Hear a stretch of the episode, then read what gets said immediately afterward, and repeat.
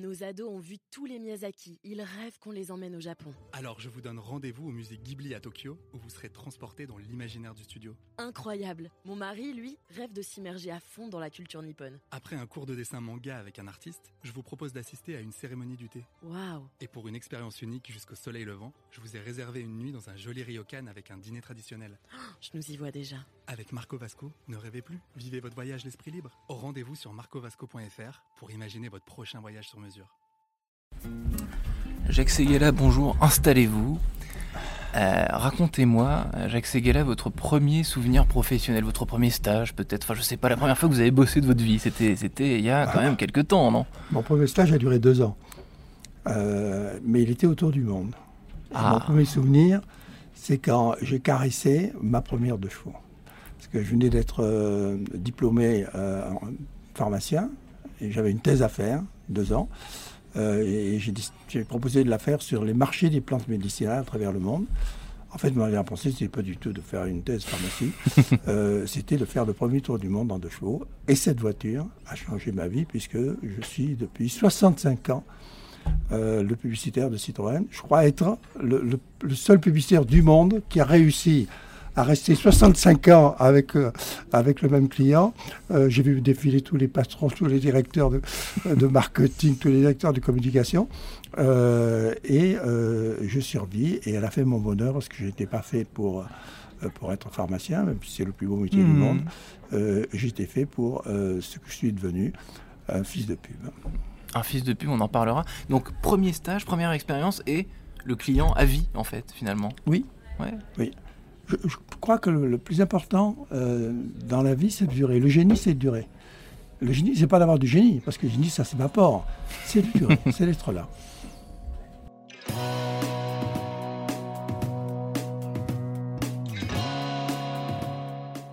Bonjour à tous, aujourd'hui le talk dessineur du Figaro accueille une légende des décideurs, un Oh, fils de oh, oh, pub. mais si, un fils de pub, vous l'avez dit, ouais, ouais, mais évidemment. Euh, Jacques Seguela, donc, euh, qui a aujourd'hui 85 ans et qui est vice-président d'Avas. Donc je, je disais en off tout à l'heure, vous avez largement passé l'âge pivot. Jacques Seguela, vous pourriez être euh, retraité. Qu'est- Qu'est-ce qui vous... euh, Ah, Qu'est-ce qui vous retient encore à j- plus tôt, J'espère euh j'espère être un heureux retraité. J'ai fixé l'âge de ma retraite à 100 ans.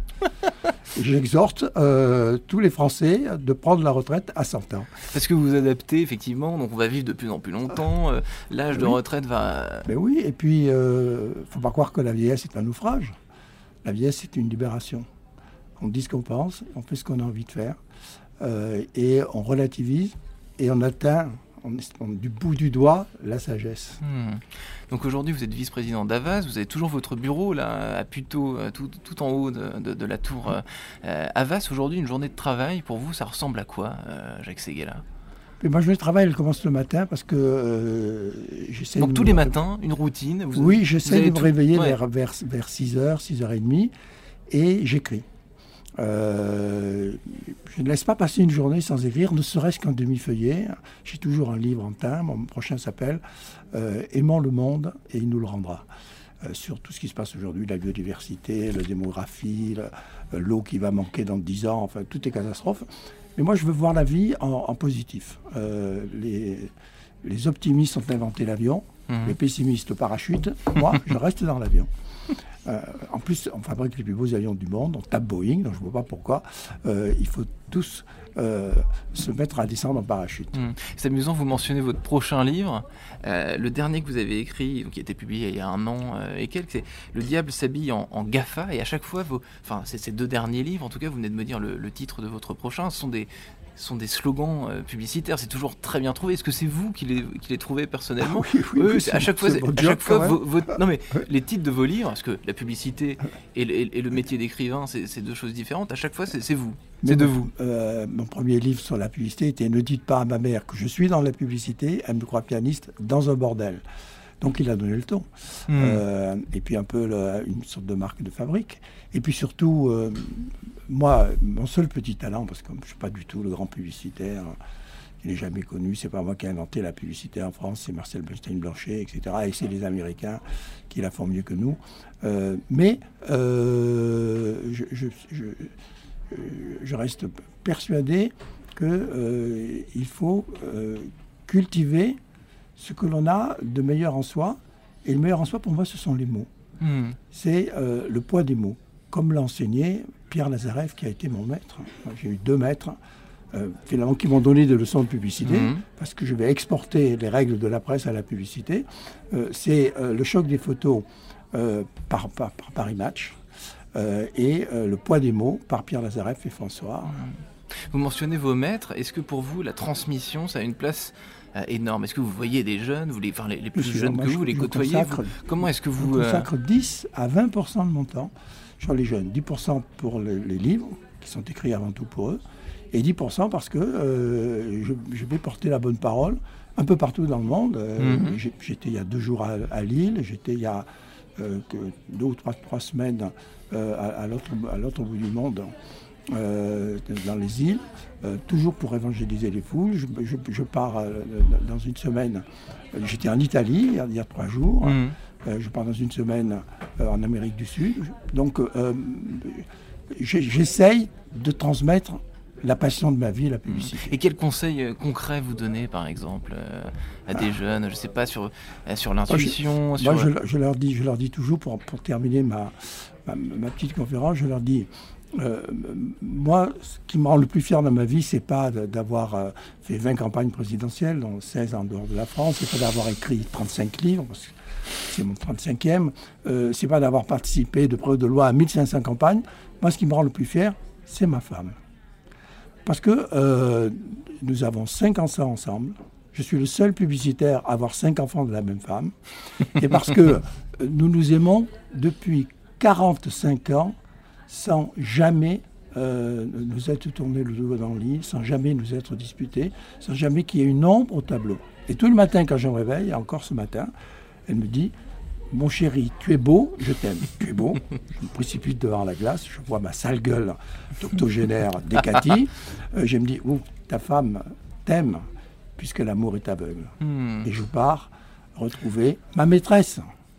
Et ma maîtresse, c'est la pub. Et c'est ce que je, je viens de parler de ça aujourd'hui. Euh, et donc, j'en fais 10 heures par jour. Et j'ai les mêmes coïts pour la pub que pour ma femme. Et j'ai la même passion pour la pub que pour ma femme. Donc, je suis l'homme de deux amours. L'homme comblé, je suis comblé 24 heures sur 24. Alors Jacques Seguela, vous me donnez le choix. Est-ce que je vais, je, vais, je vais vous challenger sur votre fierté personnelle ou votre fierté professionnelle? Je préfère aller sur le second. Euh, vous avez mentionné la, la, la- la politique. Est-ce que c'est le- de votre carrière, de votre métier, euh, vos, vos campagnes publicitaires pour les politiques, c'est ce dont vous, vous êtes le plus fier ou, ou pas?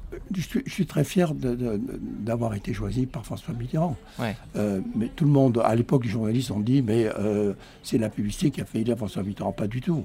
Euh, c'est François Mitterrand qui m'a sacré petit roi de la publicité. Donc je lui dois tout.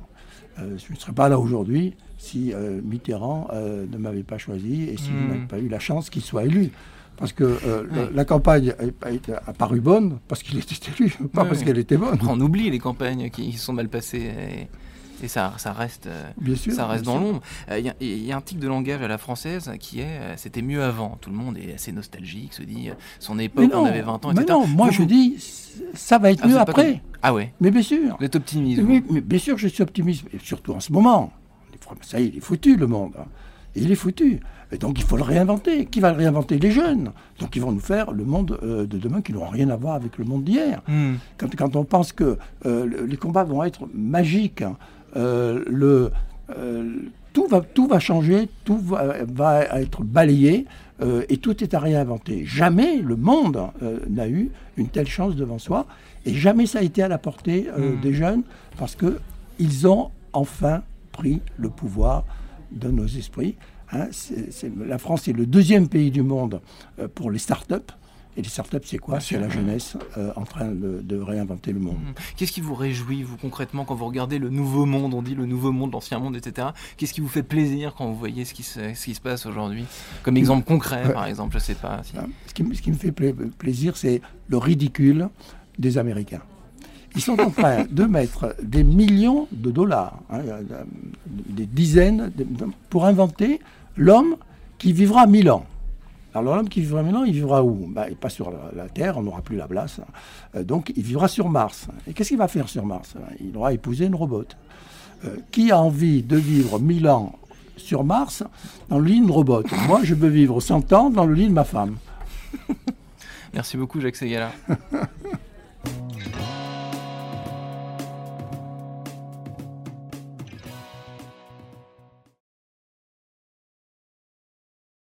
Nos ados ont vu tous les Miyazaki. Ils rêvent qu'on les emmène au Japon. Alors je vous donne rendez-vous au musée Ghibli à Tokyo, où vous serez transporté dans l'imaginaire du studio. Incroyable. Mon mari, lui, rêve de s'immerger à fond dans la culture nippone. Après un cours de dessin manga avec un artiste, je vous propose d'assister à une cérémonie du thé. Waouh. Et pour une expérience unique jusqu'au soleil levant, je vous ai réservé une nuit dans un joli ryokan avec un dîner traditionnel.